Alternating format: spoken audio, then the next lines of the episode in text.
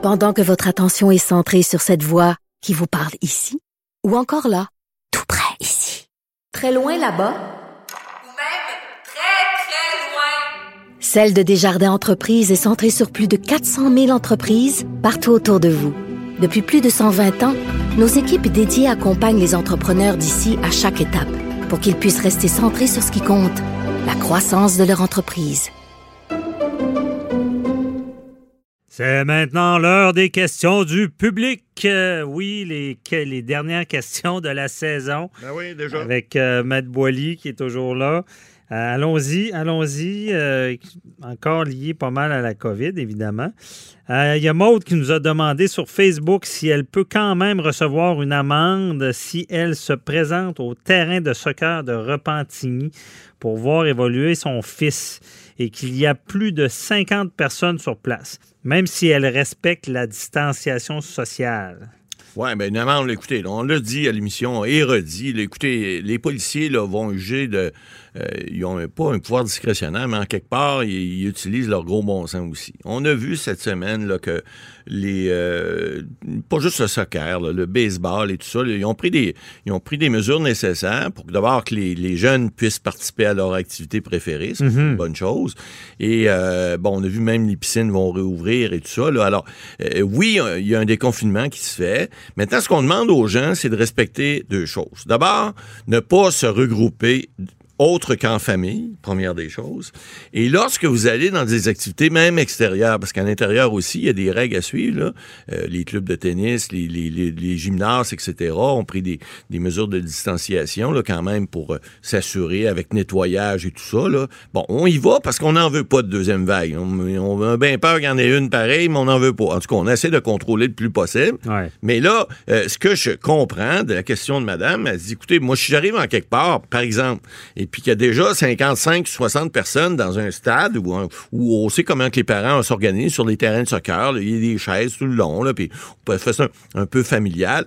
Moi, ce que je vous dis, madame, c'est que en principe, vous ne devez pas être plus que 50, là, mais suivez de, votre gros bon sens. Si vous êtes en distance de plus de 2 mètres avec les gens qui sont euh, ne sont pas de votre domicile à côté, ben écoutez, on regarde dans les estrades, par exemple, on, soccer, c'est moins évident parce que les gens souvent sont sur les lignes de côté, des deux côtés. Donc, c'est plus facile de garder une certaine distance, même si vous êtes 50, 60. Souvent, les parents, écoutez, les équipes, là, on parle des fois d'une vingtaine de jeunes par équipe, deux équipes. Bon, ça fait 40 jeunes. Si deux parents, ça fait 80 personnes. Des fois, les grands-parents viennent, etc. Il y a, beaucoup d'espace. Les terrains de soccer, généralement, beaucoup d'espace. Bon, là, des fois, ça peut être plus compliqué. Par exemple, le baseball ou les jeux euh, euh, d'équipe qui sont regroupés, le basket, les choses comme ça.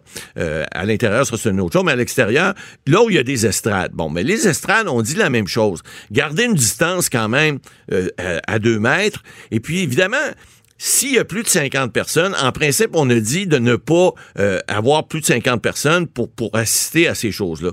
Mais c'est le gros bon sens encore là. S'il y a 50 personnes dans un estrade, mais ça n'en prend pas nécessairement plus, euh, ça pourrait être 50 dans un autre estrade. Hein. On comprend que si on garde les distances de 2 mètres partout, ben, je vois pas de problème avec ça. les, policiers non plus vont pas nécessairement, eux autres, euh, écoutez, eux autres aussi, ils en ont des enfants, puis ils veulent pas arriver, puis comme on l'a déjà dit, prendre des amendes de façon euh, euh, courue, puis que tout le monde reçoive juste des amendes. Non, non. Mais ce qu'on veut pas, c'est qu'il y ait, encore une fois, que le virus court, donc prendre des mesures. Il y a aussi les masques, on n'en a pas parlé, mais si vous voulez être encore plus euh, certaine que ces euh, mesures-là vont être appliquées, ben, on se dit vous lavez les mains, les masques, etc. Vous êtes à l'extérieur, mais les mêmes mesures se prennent qu'à l'intérieur. Alors oui, madame, je pense pas que vous allez avoir de problème dans votre petite cour euh, de, de, soccer à Repentigny s'il y a plus de 50 personnes, mais gardez la distanciation. Comme ça, si jamais il y a un policier un peu zélé qui vous donne une infraction, mais il y aura certainement des, avocats pour venir défendre ça en disant, écoutez, la distanciation sociale est respectée, on a pris des mesures, et puis, évidemment, il y a une question de gros bon sens aussi, mais encore là, on veut pas transgresser les lois, mais on veut surtout que les gens respectent les directives. On dit tout le temps, une directive n'est pas nécessairement une loi, Mais si on veut pas aller plus loin, on l'a encore dit souvent à l'émission, si on veut pas que les mesures reviennent encore, ou encore pire, que la loi, ces mesures d'urgence, on aime ça faire peur au monde à l'émission, M. Bernier, mais on veut pas qu'ils reviennent en vigueur. Il faut rester, il faut rester, il faut re- respecter les directives. Là, il y en a beaucoup, là. Ben oui. Pour faire peur au monde. Imaginez, le confinement a eu lieu quand le printemps arrivait. Ben tout, ouais. le monde, tout le monde avait un vent de, de- de- de- malgré tout, euh, on savait que le beau temps s'en venait. Ben- Imaginez être confiné quand l'hiver là- arrive. Et là, Oh! non, non, ça serait pas drôle. Faites rough. attention. Ouais. Euh, ensuite, Marc-André de Québec qui veut savoir est-ce- qu'est-ce qui cloche encore avec les restaurateurs qui ne peuvent obtenir une subvention gouvernementale puisqu'il semble que plusieurs propriétaires refusent toujours de leur fournir? Ouais, on a encore parlé. J'ai été impliqué dans un dossier. Je ne veux pas en parler là, parce que c'est devant la cour, mais euh, le, principe est fort simple. C'est que la- la- on le dit à l'émission, monsieur, là, écoutez, la, la, monsieur ou madame, là, je me souviens plus qui, qui vous a posé la question, mais peu importe. euh, Le monsieur. la, subvention comme telle n'est pas obligatoire.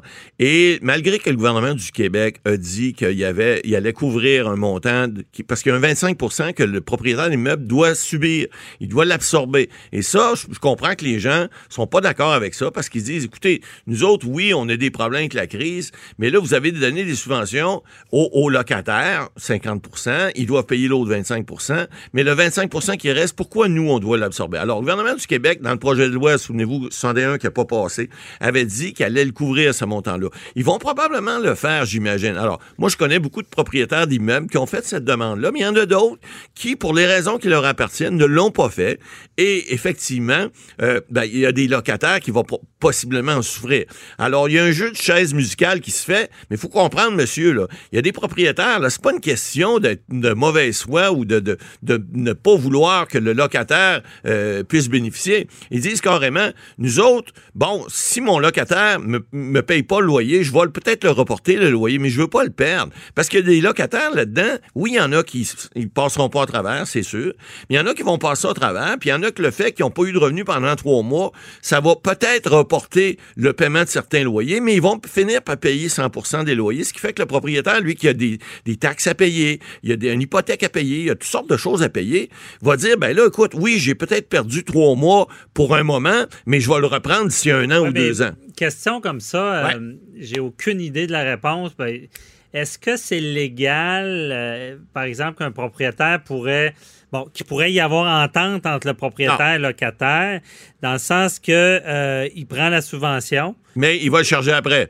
mais que par la suite, le Ouais. locataire rembourse le 25 Exact. plus Ben, tard quand ça va Alors, on parle de 25 pour le moment, mais comme le gouvernement du Québec a annoncé dans le projet de loi, puis ça, on le sait, là, c'est des mesures que l'opposition n'était pas contre. L'opposition n'était pas contre non plus qu'il y ait une mesure qui, qui soit dit qu'on ne puisse pas évincer un locataire s'il Oh, est oui. dehors à cause de la COVID, mais à- la loi n'a pas passé. Alors, pour l'instant, c'est en suspens, donc on peut pas, Mais les avocats plus peuvent pas. tard, 25. Ouais. Mais Alors, donc, il la a son question. 75. Ouais, c'est ça. Plus tard, il va mieux, il rembourse le 25. Mais c'est-tu légal? Non, ben c'est ça. là. C'est-à-dire que dans la, la- la subvention, le, le programme de 20 pages qu'on a vu, là, Ouais, qu'on a décortiqué, le propriétaire doit- et le locataire s'engagent tous les deux à ne pas, c'est-à-dire le propriétaire ne pas réclamer, puis le locataire dit ben je le paierai pas non plus. Alors, il est là le, le bas qui blesse parce que évidemment, si le propriétaire savait puis que le, que le locataire va le rembourser, le locataire il est content d'avoir 50 lui de subvention de son loyer. Il est bien content, il va en sauver à moitié. Ouais. Il y a des locataires que je connais, moi j'en connais entre autres que vous connaissez aussi, et qui sont prêts à payer au, au propriétaire l'autre 25% Ils disent, regarde, je, bénéficie de 50% mais le programme, il est mal foutu pour ça, on l'a dit à l'émission la semaine dernière, je pense, parce que il l'empêche légalement. Écoutez, on dit tout le temps des ententes peuvent toujours se faire, mais légalement, vous seriez en défaut et vous, auriez, vous pourriez être obligé comme propriétaire de rembourser le, le gouvernement mais fédéral. ça, je comprends, mais si les deux parties s'entendent. Non, ben c'est ça. Ça oui, marche pas vous avez plus. raison, mais c'est pas dans le programme. Le programme dit c'est que si vous le faites, vous devez rembourser. Alors c'est pour ça que légalement, je suis obligé de répondre au propriétaire qui me le demande.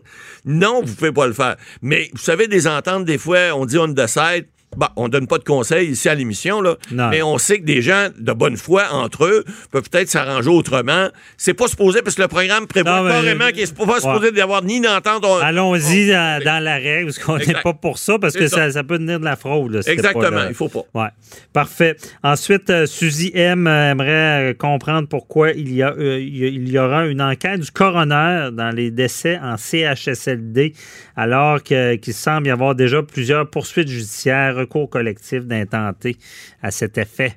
Oui, effectivement. Pas la même chose. On a vu cette semaine, là, dans, le, dans ce dossier-là, il y a, il y a la, la- la coroner en chef euh, du, euh, du Québec, là, qui est maître Pascal euh, Descaries, euh, qui a dit cette semaine euh, que- qu'il y aurait une enquête. la coroner en chef va nommer, elle a nommé d'ailleurs une coroner qui est maître euh, Kamel, je crois, et pour euh, enquêter sur les résidences pour personnes âgées, là, euh, on, dit qu'on veut plus que cette situation-là se reproduise. Bon, là, il faut expliquer à cette dame-là. là.